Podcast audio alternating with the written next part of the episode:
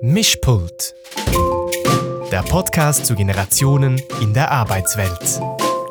Hallo, liebe Mischpult-Hörerinnen und Hörer. Hallo Anina, wie geht's dir? Hey, danke, sehr gut. Äh, mit dem Schnee draußen sowieso super, ja. Ja, ich liebe auch Schnee. Wobei es natürlich auch sein kann, fällt mir gerade auf, dass ihr ähm, den Podcast gerade im Sommer hört. Aber eigentlich hat ja jede Jahreszeit was. Du, Anina, ich glaube, wir müssen uns heute gar nicht so groß vorstellen. Ähm, wer die erste Folge noch nicht gehört hat, kann das ja noch machen. Da erfährt man ein bisschen mehr über uns und wie es zu diesem gemeinsamen Podcast von Loopings und der Hochschule Luzern kam. Unsere heutige Folge heißt Lifelong Loopings. Und wir sprechen über den irgendwie, finde ich, nicht so schönen Begriff Arbeitsmarktfähigkeit und den, wie ich finde, ziemlich schönen Begriff Laufbahngestaltung. Ja, da hast du recht. Laufbahngestaltung hat was sehr Aktivierendes und Positives. Ja, finde ich auch, weil es einfach auch dazu einlädt, das zu machen, was man will und nicht immer das, was man muss oder meint zu müssen. Genau, wobei es aber nicht immer so leicht und einfach ist, herauszufinden, was man eigentlich will. Ja, absolut nicht. Ähm, und es gibt ja auch immer Rahmenbedingungen und Anforderungen, die einfach da sind. Ich freue mich, dass wir das nachher auch noch vertiefen werden, so diese Ebenen wollen und können ähm, auch mit unserem heutigen Gast in der Rubrik Fünf Fragen an, der Martina Zölch, die ja Leiterin des Instituts für Personalmanagement und Organisation an der Fachhochschule Nordwestschweiz ist. Ja, ich bin schon ganz gespannt, was sie zu den ganzen Themen sagt. Ähm, Bernadette, was meinst du, warum sind die Begriffe Arbeitsmarktfähigkeit und Laufbahngestaltung überhaupt in aller Munde aktuell? Mm, das ist eine gute Frage. Also ich meine, das liegt auf jeden Fall daran, dass unsere Welt und Arbeitswelt die letzten Jahrzehnte vor allem durch die Digitalisierung und Globalisierung getrieben, volatiler, unsicherer und komplexer geworden ist. Und es macht einfach die klassische berufliche Laufbahn so einmal eine Ausbildung, dann vielleicht noch ein paar Weiterbildung und immer den gleichen Beruf und dann mit spätestens 65 den Stift fallen lassen, eher zu einem Auslaufmodell. Hinzu kommt ja noch, dass wegen der vielen gesunden Jahre, die wir die letzten Jahrzehnte hinzugewonnen haben, dieses fixe 65 auch nicht mehr dem Wunsch vieler entspricht. Das heißt eben, es ist häufig nicht klar, was und wie werde ich in zehn Jahren arbeiten und ein agiles Vorgehen in Zyklen, Etappen oder natürlich ganz besonders schön ausgedrückt in Loopings, ähm, so dass ich mich immer wieder auch ja sortieren, wieder immer wieder justieren kann beim Gestalten der beruflichen Laufbahn, ist, glaube ich, deutlich erfolgsversprechender, als sich für die nächsten zehn Jahre auf den einen Arbeitgeber und den einen Masterplan zu verlassen. Du sagst es. In dieser volatileren Welt, auch oft VUCA-Welt genannt, etablieren sich neue Karriereformen und es stehen auch andere Werte im Vordergrund. Das sieht man auch daran, wie das Thema New Work an Relevanz gewinnt. Was dabei wichtiger wird, meiner Meinung nach, sind Themen wie neue Organisationsformen, flache Hierarchien, Vertrauensbeziehungen zwischen Mitarbeitenden und flexibles Arbeiten. Und das geht auch eng einher mit einer Besinnung der Leute auf ihre eigenen Talente und Kompetenzen. Diese wollen junge Leute zum Beispiel immer häufiger in sogenannten Portfolio-Karrieren einbringen. Hast du sicher auch schon gehört, Bernadette? Und, ja. und sie haben verschiedene Tätigkeiten in verschiedenen Formen und verschiedenen Kontexten. Ja, ähm, das stimmt. Das sehe ich auch viel, auch in meinem Umfeld. Also auch gerade so bei den 35 bis 40-Jährigen, mit denen ich viel zu tun habe. Ganz grob gesagt. Und auch wenn ich an dich denke, du hast ja auch ein Portfolio eigentlich von Kompetenzen in der Praxis, aber eben auch in der Forschung ähm, auch thematisch ursprünglich und immer noch bist du zu Hause in der Finanzwelt, aber parallel hast du eben auch den Bereich Diversität und Generationenmanagement an der Hochschule Luzern aufgebaut. Und jetzt kombinierst du die beiden Themenfelder im übergeordneten ähm, Thema Nachhaltigkeit. Ja, man kann sagen, schön gesagt. Also mir wird es auf jeden Fall nicht langweilig dabei. Ja. Und, ja. und das ist ja auch schön, eben, dass sich weiterentwickeln, ähm, das machen zu können, was einem wirklich interessiert. Das, das finde ich generell toll. Aber zurück mhm. zum Thema Arbeitsmarktfähigkeit und Laufbahngestaltung. Mhm. Was siehst du da für weitere Knackpunkte, nebst was du schon erwähnt hast, Digitalisierung, Globalisierung und komplexe Welt? Ähm, also was auf jeden Fall reinspielt noch, und das habe ich ja auch schon ganz kurz anklingen lassen, wir werden zum Glück immer älter, bleiben auch immer länger gesund im Schnitt. Ähm, und daraus folgt ja der demografische Wandel. Hm, du meinst also die Alterung der Bevölkerung, aber wahrscheinlich auch die Herausforderung, dass es zu wenig Nachwuchs auf dem Arbeitsmarkt gibt. Ja, genau das auch. Und ähm, zusätzlich ist es in einem längeren Arbeitsleben ja auch automatisch eine größere Aufgabe, das Ganze zu gestalten über viele Jahrzehnte. Und da sind die Unternehmen meiner Meinung nach nicht darauf eingestellt, das zu begleiten. Ja, das kommt beides zusammen.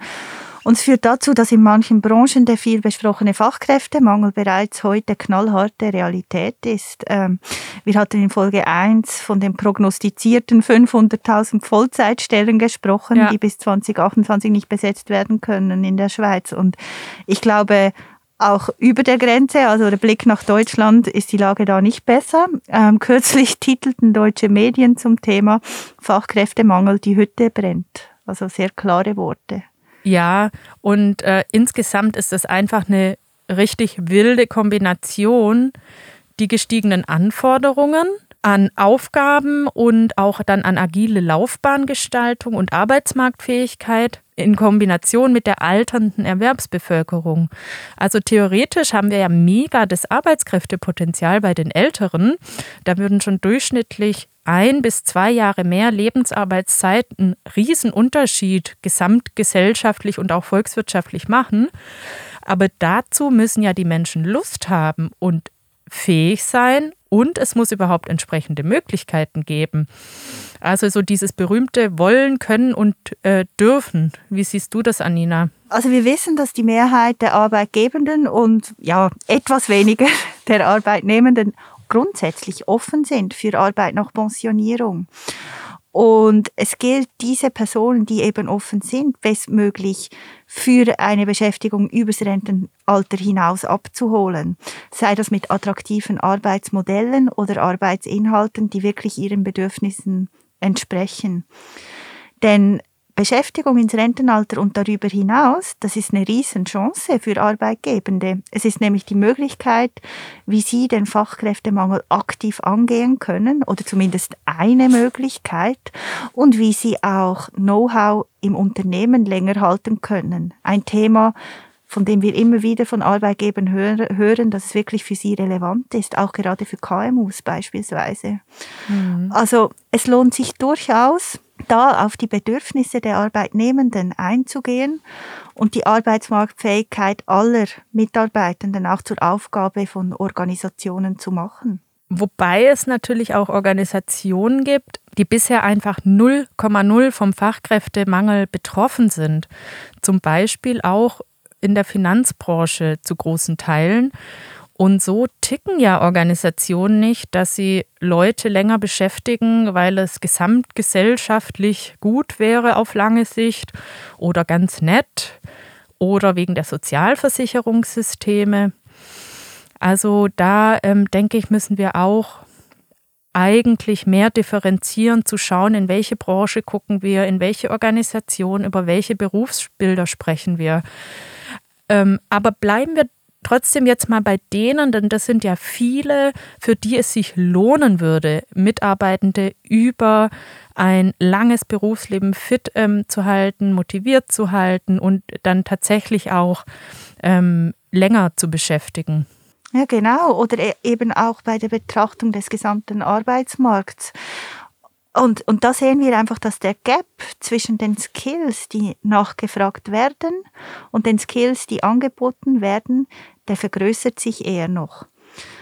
Und das führt dazu, dass Erwerbstätige verunsichert sind und werden, wie lange sie ihre Tätigkeit noch ausüben können, was sie überhaupt lernen sollen und ja, wie sie sich fit für den Job halten sollen. Sprich, was Arbeitsmarktfähigkeit überhaupt bedeutet.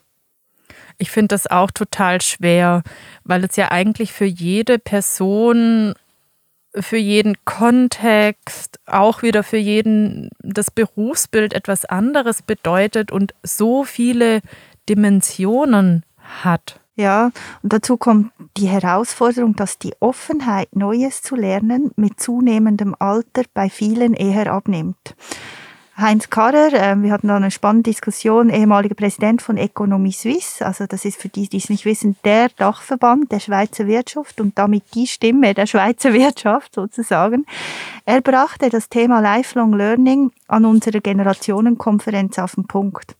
Er sagte damals, ich zitiere, älter werden wir alle, ganz automatisch, was uns im Berufsleben beim Älterwerden hilft, ist eine positive Einstellung, Wertschätzung und Motivation für unseren Job sowie, und jetzt kommt's, lebenslanges Lernen. Ja, sag mal Bernadette, wie erlebt ihr eigentlich die Offenheit zu diesem Lifelong Learning oder generell zum Lernen bei euch in der Loopings Community? Ähm, ich würde gern einen Satz noch zu dem Punkt, was du gesagt hast, Wertschätzung ähm, sagen. Da ist ja die Wertschätzung der Organisation gegenüber dem Mitab älteren Mitarbeitenden gemeint, oder? Ja. Ja, genau, weil das ähm, finde ich einen ganz wichtigen Punkt und auch ähm, interessant, wenn man Personen, die in den Vorruhestand gegangen sind, fragt, ja, was hätte denn dazu geführt, dass du länger geblieben wärst? Dann ist die Top 1 Antwort, wenn man mich gebraucht hätte, wenn man mhm. mich gefragt hätte, wenn man rechtzeitig mit mir drüber gesprochen hätte.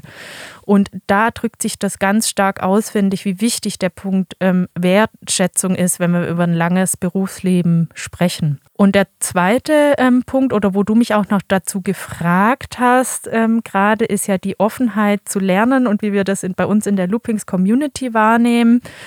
Und da kann ich einfach berichten, dass wir super viele richtige Lernprofis ähm, und Lernfans in allen Altersgruppen in der Loopings Community haben. Und wenn ich an die so denke, dann eint die eigentlich alle, dass sie sehr neugierig sind und viele vielfältige Interessen haben. Deswegen würde ich so diesen klassischen Skills für die Zukunft, die immer genannt werden, Kommunikation, Kollaboration, kritisches Denken und Kreativität noch die Eigenschaft Neugier hinzufügen, die ja übrigens auch wieder auf die ganzen Skills einzahlt. Also wenn ich zum Beispiel in einem Gespräch neugierig bin, dann brauche ich eigentlich keine besonderen Techniken der Kommunikation anzuwenden, dann wird das ziemlich sicher ein gutes Gespräch. Und ich glaube auch, dass es ein mega Schutz ist, diese Neugier und dieses ähm, Wachsein, wenn man zum Beispiel Veränderungen in der eigenen Branche und Organisation früh erkennt dadurch und auch neue Aufgabenfelder können sich ja dadurch wie von alleine ergeben, indem man ähm, Probleme sieht und die versucht zu lösen. Welche Kompetenzen werden denn aus deiner Sicht, Anina, an Bedeutung gewinnen? Hm, also erstmals, ich bin da total bei dir auch zum Thema Neugier, was du jetzt erwähnt hast. Ähm, für die Zukunft denke ich, was gewinnen wird, auch durch die digitale Transformation, sind auf jeden Fall andere Kompetenzen als jene, die noch vor 20 Jahren wichtig waren. Und ich denke hier nicht nur an digitale Kompetenzen, sondern vielmehr auch an soziale Kompetenzen. Dazu ich kurz eine Geschichte erzählen, und zwar kürzlich ähm, auf einem spannenden Podium, gemeinsam mit Roland Brack. Einige kennen ihn wohl aus Höhle der Löwen hier in der Schweiz oder wenn sie im Internet was bestellen. Und ähm, dabei war auch Margrit Stamm. Sie ist emeritierte Professorin der Universität Fribourg und sie ist eine ja, renommierte Erziehungswissenschaftlerin. Und wir hatten diskutiert, was es in der heutigen und künftigen Welt zum Erfolg braucht. Und Margrit hat dabei sehr eindrücklich aufgezeigt, dass Schulintelligenz, sprich gute Schulnoten und ein hoher IQ, sowie abstraktes, logisches Denken beispielsweise, nur einen Teil des Erfolgs ausmachen. Ah, wusste ich's doch. Wobei ich bezweifle, dass gute Schulnoten immer ein Zeichen für einen hohen IQ sind, aber das ist auch logisch, dass ich das als äh, schlechte Schülerin ähm, mir anders wünsche. Ähm, aber anderes Thema. Ich weiß, ähm, was du meinst, Anina. Ja, und, und ihre Aussage war, dass für Erfolg vielmehr auch zwei andere Intelligenzarten zentral sind und zunehmend auch wichtiger werden. Und zwar die praktische sowie die kreative Intelligenz. Ja. Und sie hat sich dabei, also das ist jetzt für die Interessierten, ähm, am Modell von Sternberg orientiert. Da gibt es die sogenannte praktische Intelligenz, die wird oft auch Intuition genannt. Und hier geht es sozusagen um die Alltagsintelligenz, also um gesunden Menschenverstand. Und beim zweiten Begriff unter der kreativen Intelligenz, da wird die Fähigkeit verstanden, neue Ideen und Lösungswege zu entwickeln und gängige Annahmen zu hinterfragen. Und ich glaube, wir alle wissen und können nachvollziehen, wovon Margrit Stamm sprach. Stell dir mal vor, die letzten beiden Jahre der Pandemie ohne diese beiden Arten der Intelligenz. Nicht vorstellbar. Ja, und ich glaube ja, dass der Mindset und die Fähigkeit zur Adaption, also zur Anpassung, immer wichtiger werden. Es gibt übrigens dazu ein tolles Zitat von Darwin und das heißt, It's not the strongest species that survive, but the ones most responsive to change. Ja, da ist sicher was dran. Deswegen ist es, glaube ich, auch so richtig, neben diesem ganzen Fit für den Job halten auf meine Skills zu gucken und so weiter, auch auf mich zu schauen und rauszufinden, was ich brauche, um den Wandel gerne mitzugestalten und mich da auch wohlzufühlen. Ich denke, das kann ein richtig äh, großes Motiv sein, die berufliche Laufbahn in die Hand zu nehmen, zu gestalten, ja, und sich eben nicht irgendwann gestalten zu lassen. Natürlich, wenn man da die Ressourcen dazu hat, was natürlich auch nicht alle haben. Ich finde es ich auch wichtig, was du sagst. Und vor allem, dass wir da nicht der Ideologie verfallen, jede und jeder müsse jetzt unbedingt sich selbst lebenslang arbeitsmarktfähig oder fit halten, weil es gibt auch manche, die können das schlichtweg nicht. Ja, guter Punkt. Ich finde, eigentlich sollten wir da vielleicht mal eine eigene Folge dazu machen, so zu diesem Thema Einfacharbeit und den Personenkreis, für den es extrem schwer eh schon ist. Aber bleiben wir jetzt für die Folge mal ähm, noch zum Großteil bei dem Thema oder bei den Personen, die prinzipiell die Ressourcen ähm, haben. Also dann macht es ja sicher Sinn, immer wieder innezuhalten und das Berufsleben eher in Etappen zu sehen und zu gestalten. Live-Design übrigens, ich weiß gar nicht, äh, kennst du das? Ähm, in Anlehnung an Design Thinking, hast du davon schon mal gehört? Mhm genau, ist so gerade so ein bisschen in aller Munde und ist eine coole Methode dazu, um diesen Agilitätsgedanken, ähm, den wir ja in der Arbeitswelt inzwischen alle kennen, auch in die Lebensplanung reinzubringen. Kleiner Werbeblock. Auf loopings.ch findet ihr in der Landkarte in vielen Regionen der Schweiz Unterstützung beim Live-Design und vielen weiteren beruflichen Fragen. Also stöbert euch da gern mal durch. Anina, bevor wir uns langsam den fünf Fragen an Frau Zölch nähern, was treibt eigentlich in Bezug auf die Arbeitsmarktfähigkeit Ihrer Mitarbeitenden die Arbeitgebenden um? Das klingt jetzt kompliziert. oh ein bisschen. Nein, äh, aber ich weiß, was du meinst. Also, Der äh, Satz, ne? ja, genau. Muss man erstmal sacken lassen. ja. also bei quasi unserer Arbeit und Beratung jetzt von Großunternehmen oder auch KMUs, was ich feststelle, ist wirklich, es taucht in letzter Zeit vermehrt die Frage auf, was Unternehmen tun können, um die Mitarbeitenden arbeitsmarktfähig zu halten. Also ganz konkret, wir hatten kürzlich beispielsweise eine Organisation, die kam mit der Frage, wir haben viele ältere Mitarbeitende und möchten es möglichst alle bis zur Pensionierung halten, aber wir wissen schlicht nicht, ob uns das gelingt denn wir befürchten, wir können nicht alle fit halten. Was sollen wir tun? Wow, hört sich nach einer ziemlich großen Challenge an. Genau. Und meiner Meinung nach ähm, sollte das Thema Arbeitsmarktfähigkeit eben nicht erst quasi zu späten Karrierezeiten der, der Beteiligten angepackt werden, sondern möglichst früh. Und dazu gibt es einfache Instrumente. Was für welche würdest du da so als erstes nennen? Ja, als ganz einfaches Beispiel Durchführung einer jährlichen Standortanalyse zum Ja. Thema Weiterbildung und zwar mit allen, aber auch wirklich allen Mitarbeitenden. Das wird, haben wir gesehen, wenn es überhaupt systematisch umgesetzt wird, oft erst für Personen so ab 45 oder 50 gemacht. Und damit bekommt das Thema dann einen schalen Beigeschmack. Im Worst Case befürchten die Mitarbeitenden auf einer Hidden Agenda irgendwo kurz vor der Altersguillotine Ja. ähm, zu stehen. Und stell dir mal vor, was das für Ängste dann sind, oder, Mhm. die sich da aufbauen. Und deshalb wäre es gut, solche Standortanalysen zum Thema Weiterbild standardmäßig für alle Mitarbeitenden jeden Alters zu machen. Und das ist auch nicht sehr aufwendig und es bringt schlussendlich allen was, Arbeitgebern wie auch Arbeitnehmenden. Ja, und 45 oder auch 50 ist einfach auch ähm, zu spät, um sich damit auseinanderzusetzen. Es gibt ja Zukunftsforscherinnen, die gehen davon aus, dass junge Menschen, die jetzt ins Berufsleben einsteigen, ungefähr acht Berufe haben werden. Also macht es voll Sinn, Entwicklung eigentlich als Dauerbrenner in den Organisationen zu etablieren. Aber eben, wie du schon sagst, in einer lustvollen und selbstverständlichen Art und eben nicht so, dass es Ängste schürt oder irgendwie so rüberkommt wie du bei der nächsten Umstrukturierung könnte es eng werden, kümmere dich mal dann. Ja. Ja, absolut. Und ich nehme das auch gern gleich als Steilvorlage für eine Überleitung zu unserem Ja. heutigen Gast, Martina Zölch.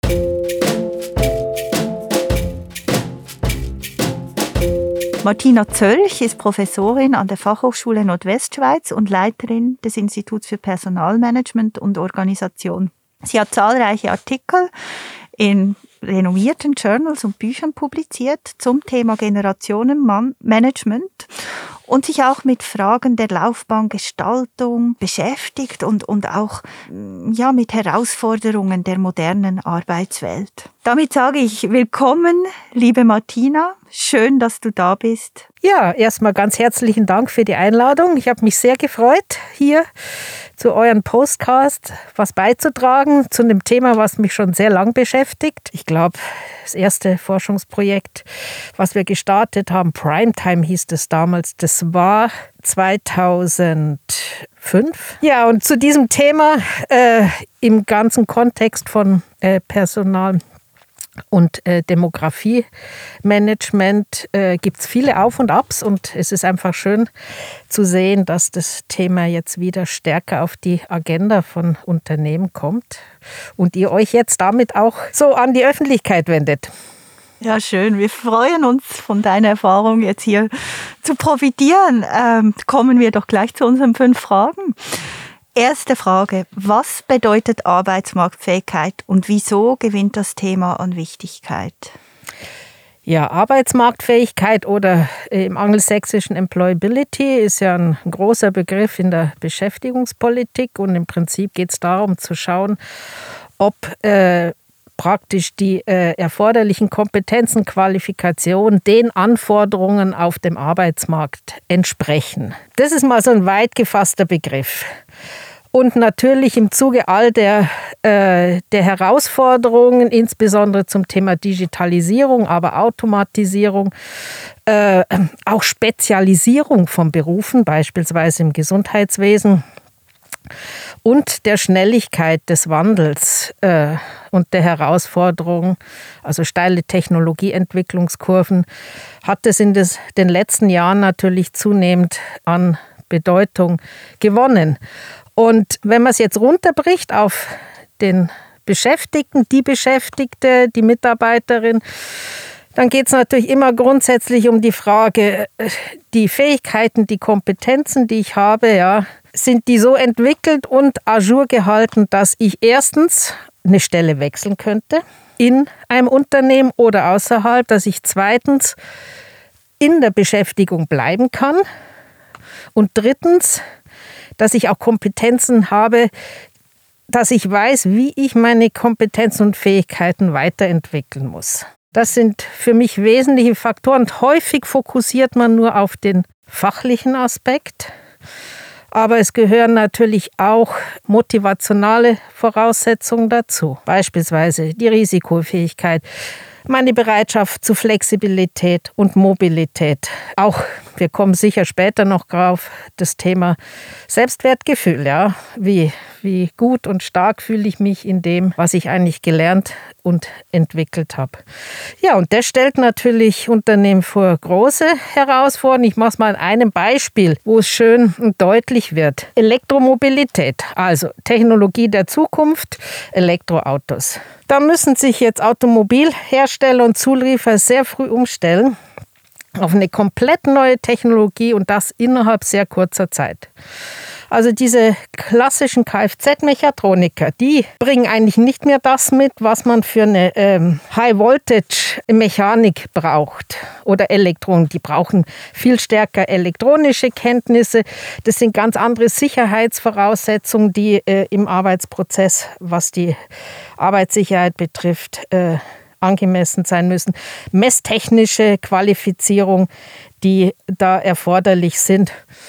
Ein schönes Beispiel, die Audi AG, die hat schon vor einigen Jahren ein umfassendes Qualifizierungsprogramm auch für ältere Beschäftigte, die eben genau über diese Kompetenzen nicht verfügen, mitgebracht und äh, so geschaut, dass ihre Leute anschlussfähig bleiben, was die Employability betrifft. Das nur als kleines Beispiel für eine Reihe von Veränderungen, die uns jetzt auch ins Haus stehen. Mhm, sehr interessant, auch gerade eben so ein konkretes Beispiel.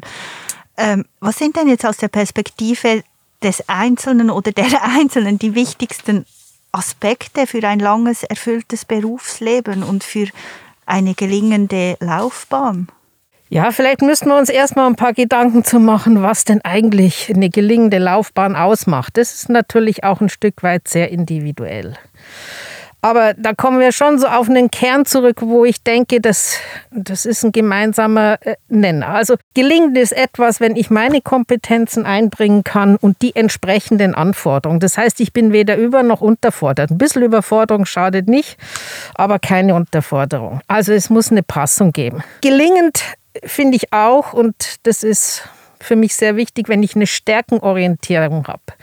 Also meine Stärken einsetzen kann und nicht irgendwelche Tätigen ausführe, die mich nur Energie kosten und Ressourcen verbrauchen. Ja, und gelingende Laufbahn hat natürlich auch mit Kontext zu tun, also dass ich in einem guten Team arbeiten kann in einem guten Arbeitsklima, dass ich Wertschätzung von meinen Führungskräften erfahre, und äh, but not least natürlich immer auch die Frage der Sinnhaftigkeit, was ich tue und was der Beitrag an mein Team, an das Unternehmen und gegebenenfalls auch die Gesellschaft ist. Also ich glaube, trotz aller Veränderungen auf dieser Welt, äh, diese Grund sind ja fast wie ein bisschen Werte, die, die äh, kann man erstmal so als Basis legen.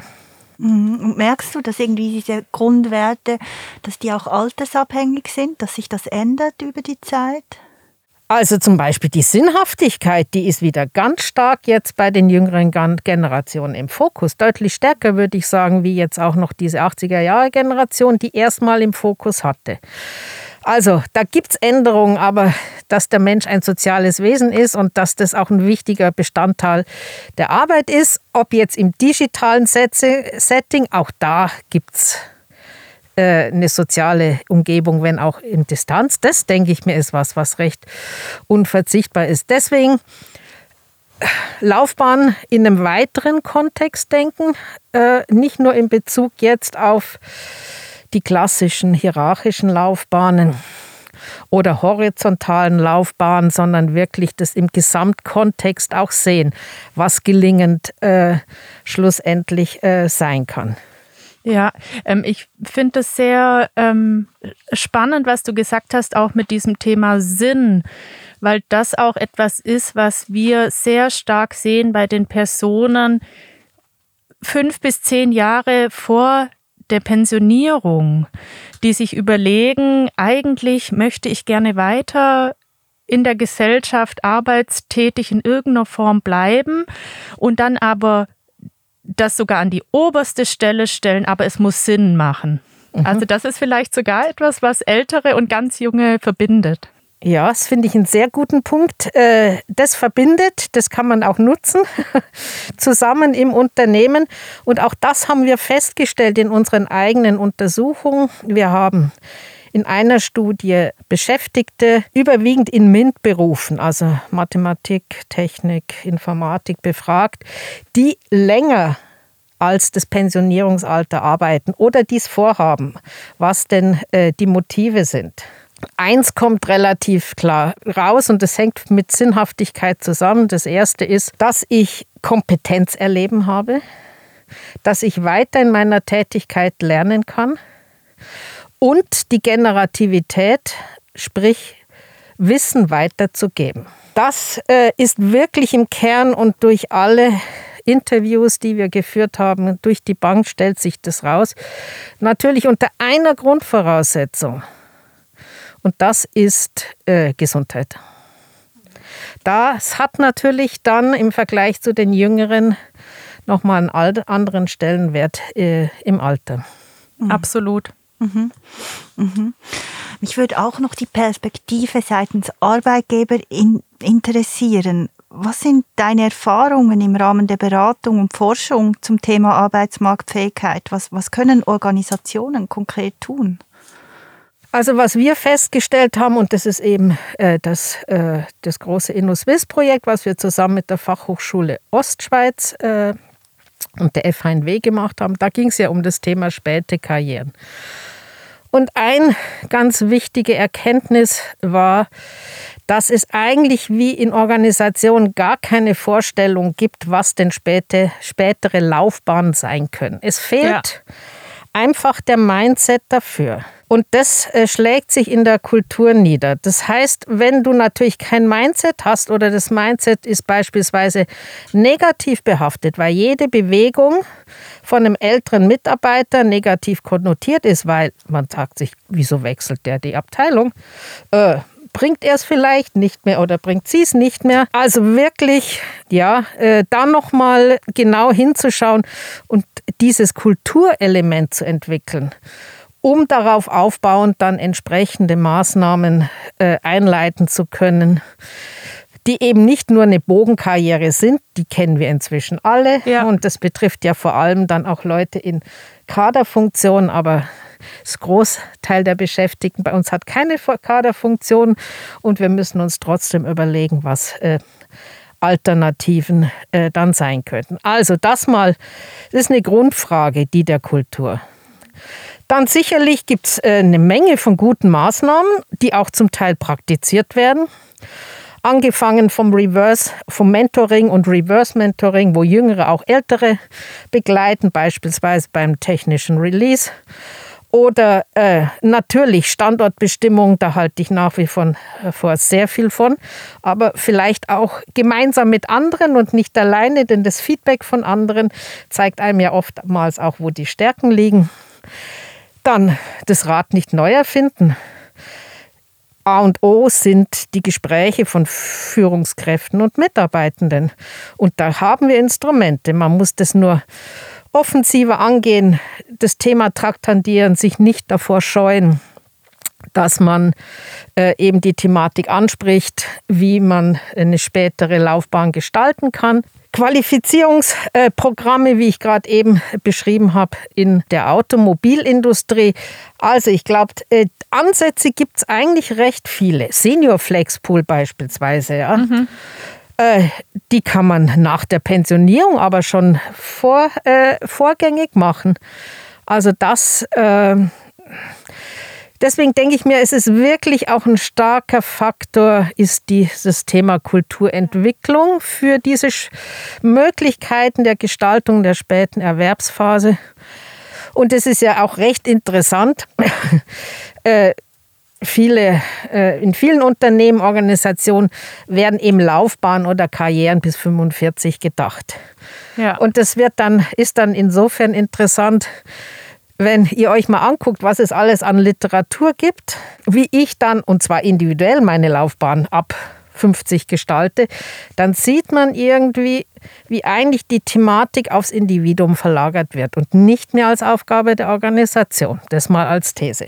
Oder zu wenig als Aufgabe der Organisation oder des Unternehmens. Und das muss wieder stärker zurückgeholt mhm. werden. Also dann siehst du schon einiges an Handlungspotenzial auch bei den Arbeitgebern. Ja, Handlungspotenzial, aber auch Ansätze, also gute Ansätze, wo man weiterdenken kann. Mhm. Mit den bestehenden Instrumenten. Ja, ja. Und, und wenn wir jetzt an die Beschäftigten selbst denken, du hast gesagt, eben gibt es viel Literatur dazu, zu Beschäftigten in der Endphase. Was, was, was rätst du denn? Was können die tun, um in diesem Dauer-Change oder Umfeld eben der schnellen Transformation gestaltende Personen zu bleiben und nicht irgendwann von den Umständen gestaltet zu werden? Ja, ist schön gesagt, von den Umständen gestaltet äh, zu werden. Ja, vielleicht äh, mal äh, als Ausgangspunkt. Ich glaube, was es auch braucht, ist eine realistische Selbsteinschätzung. Es ist interessant. Wir haben im Rahmen äh, dieses Forschungsprojekts ja viele Beschäftigte, wir haben die Beschäftigten befragt, 50 plus, aber auch Jüngere als Vergleichsstudie. Und sie sollten eben auch ihre Arbeitsmarktfähigkeit einschätzen. Und zwar die interne und die externe. Und die wird relativ hoch eingeschätzt, auch bei den Älteren, wenngleich etwas geringer, aber so richtig signifikant ist das nicht rausgekommen. Das ist mal das Erste. Interessant ist, dass eben die interne geringer eingeschätzt wird wie die externe. Das heißt, äh, ja, also Spannend. dem mal nachzugehen, warum jetzt die interne geringer eingeschätzt wird, weil man eben weniger Möglichkeiten, weniger Optionen sieht, weil man sich vielleicht auch nicht traut und ein schlechtes Signal setzt, weil man gar nicht sich bewirbt intern auf andere Stellen, weil das vielleicht dann auch im Team beim Vorgesetzten nicht ankommt? Und was ist, wenn das nicht klappt? Also das fanden wir ein interessantes Ergebnis. Zweitens, es gibt etliche Studien zum Thema Digitalisierung und Einschätzung der digitalen Kompetenzen. Und auch da habt ihr in der Tendenz immer so eine Art Bias drin oder Ungleichgewicht. Die Leute schätzen ihre digitale Kompetenzen, auch die Älteren, relativ hoch ein. Und das kann natürlich auch ein Druckschluss sein sich da nicht realistisch einzuschätzen. Und von daher denke ich mir, da muss man wieder dran arbeiten, wie komme ich zu einer realistischen Selbsteinschätzung. Und äh, das hängt natürlich auch stark davon ab, ob ich überhaupt eine Vorstellung davon habe, wie sich meine Arbeitstätigkeit verändert. Wenn wir über Digitalisierung reden, dann hat das immer ist ein sehr abstraktes Niveau. Tausende von Stellen fallen weg und es gibt sie nicht mehr. Digitalisierung is everywhere. Aber was heißt das für einen einzelnen Arbeitsplatz, für eine Abteilung, für eine Berufsgruppe noch eher. Aber eigentlich müsste man hier stark ansetzen, überhaupt eine Vorstellung davon zur Entwicklung, eher im Sinne von Zukunftslab, wie eben künftige Tätigkeiten äh, sich verändern um dann auch, äh, es ist herausfordernd, aber wäre sicher ein spannender Ansatz. Das ist das Erste. Das Zweite, es geht auch stark in Richtung Selbstwahrnehmung. Aufpassen, wann man anfängt, das Alter als Grund für irgendwas zu nehmen, also eigene Altersattribuierungen. Also nicht nur von Seiten der Führungskräfte, die sowas natürlich bestärken können, weil sie mit Altersstereotypen arbeiten, sondern auch, wann ich selbst als Mitarbeiter, Mitarbeiter auf einmal das Alter und nicht andere Dinge. Ja, und dann so Sätze sage wie bei mir liegt es am Alter. Genau. Da sollte jede Führungskraft und jeder Beschäftigte, da sollten die, die Ohren klingeln, ja. äh, Im Sinne von hinterfragen, ist es jetzt wirklich das Alter oder sind das ganz andere Gründe, warum die äh, Passung nicht stimmt. Ja, natürlich eine, drittens eine Auseinandersetzung mit den Kompetenzen, mit meinen Stärken, mit der Frage, wo bekomme ich Energie und wo verliere ich Energie in der Tätigkeit. Aber auch grundsätzlich die Frage des Verzichts. Auf was würde ich verzichten? Zugunsten anderer Dinge. Ich glaube an der Frage, und da geht es jetzt nicht nur um monetäre Ab äh, Aspekte, sondern an der Frage kommt man, glaube ich, nicht vorbei. was liegt bislang brach, wo kann ich meine Interessen besser einbringen. Also so klassische Fragen eigentlich der Laufbahn, äh, der Standortbestimmung. Und es auch einfordern, einfordern äh, als Beschäftigter im Unternehmen, das selber zum Thema machen. Nicht immer äh, haben das die Führungskräfte auf dem Radar. Und gerade wenn wir jetzt nochmal bei dem Thema jetzt Laufbahnentwicklung oder vielleicht Neustart oder wie auch immer sind, es ist ja nicht nur eine Frage, äh, eine oftmals nicht nur eine individuelle Entscheidung, sondern wenn ich eine Familie habe, mit einer Partnerin, einem Partner zusammenlegt, ein Umfeld, was ich habe und eine Entscheidung, ob ich einen Neustart mache oder nicht, ist natürlich auch immer eine Sache, die dann auch ausgehandelt werden muss mit dem Freundes-, mit dem familiären Umfeld, mit einer Partnerschaft. Wer steckt zurück eine Zeit? beispielsweise, damit der oder die andere einen Neustart wagen kann. Ich glaube, dass dieser Aspekt auch in eine Laufbahnberatung einen wichtigen Stellenwert hat. Ja, ähm, also das ist ein mega wichtiger Punkt, denke ich, weil wir das auch oft sehen in unseren Workshops und Seminaren zu Bilanz ziehen und Zukunft gestalten, dass das gar nicht leicht ist, mit dem Umfeld über was ist mir wichtig und was sind meine Werte, was sind meine Träume äh, beruflich, darüber ins Gespräch zu kommen, ist nicht ohne. Deswegen finde ich das einen guten ähm, Punkt, dass man da auch Unterstützung dazu geben ja. kann oder sich auch Unterstützung ähm, holen kann, in die Kommunikation zu kommen. Ja, weil es werden einfach, denke ich mir jetzt bei euch in den Beratungsgesprächen, es werden Selbstverständlichkeiten aufgehoben. Dinge sind nicht mehr so, wie man sie immer gedacht hat, dass sie gehen und laufen. Und das stellt sich ja grundsätzlich die Thematik äh, bei Neustartern äh, und Starterinnen. Also von daher, das ist vielleicht noch ja. neben einigen anderen äh, ein wichtiger Aspekt, den ich noch äh, einfügen wollte. Ja, das ist super. Das sind wirklich super konkrete Tipps auch, oder? Jetzt für Leute, die sich umorientieren wollen, ihre Laufbahn aktiv gestalten wollen. Also ich danke dir, liebe Martina. Und wir haben schon fast die letzte fünfte Frage ein bisschen vorweggenommen, aber ich finde, ich kann auch noch ja. was Spannendes dazu sagen. Äh, wie sieht eine berufliche Laufbahn in der Zukunft aus? Denkst du, es gibt häufiger Neustarts? Wird das quasi the new normal? Ja, ich habe mir das im Vorfeld auch überlegt. Ja, und es ist natürlich immer so, äh, die berufliche Laufbahn gibt es natürlich nicht, äh, weil es hängt natürlich sehr von der Branche, der Art des Berufs und wie sich, welchen Herausforderungen sich die zukünftig äh, stellen wird und wie kontinuierlich sowas überhaupt noch sein kann. Also gerade in Medizinberufen sieht man also mit den Spezialisierungen, dass es da deutlich häufiger Brüche gibt, aber man bleibt ja trotzdem noch mehr oder weniger in der Gesundheitsbranche. Das finde ich immer noch wichtig. Tritt man in eine andere Branche aus, ein oder bleibt man im grosso modo noch in derselben Branche und sucht sich äh, dort die Wege? Also das ist sicher auch eine Frage äh, Branchenwechsel oder dass sich das differenziert stärker innerhalb einer Branche. Und dann hängt es natürlich von der Geschwindigkeit äh, der technologischen Entwicklung ab. Und da würde ich auch ein bisschen kritisch anmerken, das passiert je nach Beruf, Branche und auch Unternehmen in unterschiedlichen Geschwindigkeiten. Und das muss man einfach im Kopf haben, ja. Und nicht alles zu sehr über einen Kamm scheren und sagen, ja, die Berufe verschwinden ja sowieso.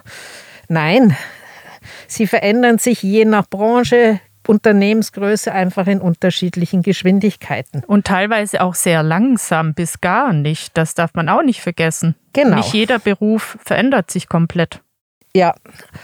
Und das Dritte, ist, ich würde, glaube ich, gerade bei diesem Thema Laufbahn oder berufliche Laufbahnentwicklung gerne noch das Thema Lebenszyklus äh, einbringen. Mhm. Weil ich eben äh, denke, dass je nach Lebenszyklus, also familiären Lebenszyklus, sich sehr unterschiedliche Herausforderungen geben. Also wenn ihr jetzt die jüngere Generation jetzt aktuell habt und Untersuchungen anguckt, äh, die Bindung ans Unternehmen hat sich deutlich verkürzt. Also die jüngste Generation bleibt nicht mehr so lange im Unternehmen wie vor zehn Jahren. Also das heißt, dort realisiert sich eigentlich schon äh, ein Stück weit äh, Neustart, aber halt in einer ganz anderen Phase, wo man sich das vielleicht auch noch spannend ist und leisten kann und Unterbrüche macht und wieder zurückgeht. Und es ist ja heute nicht mehr so negativ konnotiert im CV. Also das muss man dann äh, äh, vielleicht auch noch berücksichtigen. Wenngleich ich aus Unternehmen kenne, das ist zum Teil auch schwierig. Ja, du schaffst die Leute ein, die machen die Ausbildung und dann sind sie sofort wieder weg. Oder ich auch von älteren Mitarbeitern gehört habe, äh, das ist auch traurig, immer wieder neue Leute einarbeiten zu müssen. Sie gehen, du schaffst sie wieder ein, du gibst das Wissen weiter, du hast ein Team gebildet und dann sind sie weg. Also so, ist auch ein Generationenthema. Also das zu den Jungen da passiert, da ist sowieso was in Bewegung geraten. Wenn man jetzt so in die Phase eher der Familienbegründung geht, wobei das ist ja heute nicht mehr so eng gefasst, sondern zieht sich um deutlich größeren Zeitraum, dann ist da natürlich ein größeres Sicherheitsbestreben da. Also da ist natürlich, hat Bindung an Unternehmen und auch eine Laufbahnperspektive im Unternehmen einen anderen Stellenwert als jetzt bei den Jüngeren beispielsweise. Und gleichzeitig, das ist immer so ein bisschen die Quadratur des Kreises, befindest du dich in der Rush-Hour des Lebens und sollst alles machen, ja. Hast oft dann für alles eben nicht die nötige Zeit. Also das zu entzerren wäre natürlich auch eigentlich eine schöne Sache und da schlägt natürlich zum Teil auch der Gender Gap zu, nach wie vor. Frauen und Männer, was sich natürlich dann auch im weiteren, in der weiteren Laufbahnentwicklung äh, zeigt. Ja, und deswegen muss ich wirklich sagen, ich glaube, das größte Potenzial, was ihr ansprecht jetzt, Laufbahnveränderung, das liegt wirklich bei 45 plus und später Erwerbsphase, weil ich mir dort, ich kann mir einfach vorstellen, dass dort die größte Dynamisierung zu erwarten ist, wenn man das auch entsprechend äh, unterstützt. Ja, weil dort natürlich die Leute, je älter, bleiben länger im Unternehmen. Gleichzeitig gibt es die Herausforderungen und von daher denke ich mir, ist das eigentlich die Phase, äh, wo ich die höchste Dynamisierung erwarten würde. Das ist ein ganz, ganz schönes Schlusswort. Ich denke, das wird insbesondere Bernadette mit Neustarter und Looping sehr freuen. ich war also nicht abgesprochen. Schon so Sternchen in den Pupillen gekriegt, als sie das gesagt hat. Ja, ja spannend. Ja, die mhm. Zeit fliegt nur so. Ähm, wir sind leider von der Zeit her schon total am Ende, aber ähm, du hättest noch so viel weiteres Spannendes zu erzählen, was uns interessiert. Ich hoffe, ähm, wir machen dann weiter mit dem Podcast und können dich wieder mal zu Gast hier haben und möchte dich einfach ganz, ganz herzlich bedanken, dass du deine spannende Erkenntnisse da mit uns geteilt hast, Martina. Also herzlichen Dank. Ja, euch auch herzlichen Dank äh, für den spannenden Austausch. Es hat mich jetzt total inspiriert, das Gespräch mit der Martina. Aber wir haben ganz schön lange gequasselt, Bernadette. Komm, wir machen jetzt die steile These. Ratzfatz. Alles klar. Meine steile These, Anina. Arbeitswelt und berufliche Laufbahngestaltung wird ein Schulfach werden. Ich hoffe mal, dass ich da nicht was verpasst habe und es das schon längst gibt. Äh, zu meiner Zeit gab es das jedenfalls nicht und das ist doch eigentlich total hart, dass man aus der Schule kam und überhaupt gar nicht wusste, wie die Arbeitswelt funktioniert, wie eine Organisation äh, tickt, was es für Berufe gibt und so weiter. Also außer natürlich aus dem Ferienjob. Ah, Ferienjobs, das waren noch Zeiten. Bernadette, was war dein lehrreichster Ferienjob?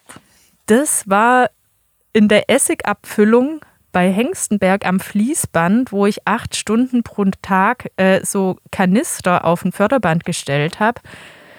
Was ich da im Nachhinein richtig spannend finde, ist, dass ich mich nicht eine Sekunde gefragt habe, hä, äh, warum macht denn das eigentlich keine Maschine? Ich habe nur überlegt, wie ich einen Kanisterstau provozieren kann, weil das dann war, war dann irgendwie ein bisschen Abwechslung, den Stau zu einmal vorzulaufen und den Stau zu beheben. Oh Gott, ich hoffe, niemand von Hengstenberg hört da jetzt hier zu. Bernadette, die perfekte Abschlussstory. Also es war eine Riesenfreude, diese erste Staffel Mischpult-Podcast mit dir abzudrehen. Ich danke dir. Ja, für mich auch, Anina, tausend Dank. Und wenn ihr, liebe Hörerinnen und Hörer, jetzt Fragen an uns habt oder einfach Lust habt, zu diesen Themen mit anderen zu diskutieren, dann schaut mal in unsere Podcast-Beschreibung oder auch auf loopings.ch unter Events. Dort findet ihr das Datum und alle Infos zu unserer virtuellen Denkwerkstatt, zu dem gesamten Themenfeld Generationen in der Arbeitswelt der Gegenwart und Zukunft. Und auch auf der Seite der Hochschule Luzern findet ihr viele weiterführende Informationen. Ich habe da noch einen Trick für euch. Wenn man Anina Hille googelt, dann landet man direkt auf den Seiten der Hochschule über eben das Thema Generationenmanagement. Aha, okay. Schön. Nein, äh, das hat wirklich sehr, sehr viel Spaß gemacht. Ähm, schaut auch noch auf unserer Mischpult-Playlist auf Spotify vorbei. Heute von uns exklusiv bestückt mit fünf Songs, auf die laut unseren Informationen die Generation Z gerade so richtig Lust hat. Falls wir falsch liegen sollten mit der Generation Z, meldet euch gerne bei uns oder auch wenn ihr Fragen zum Thema Generationen in der Arbeitswelt habt. Damit sage ich Tschüss. Ciao, ciao. Bye und danke fürs Zuhören.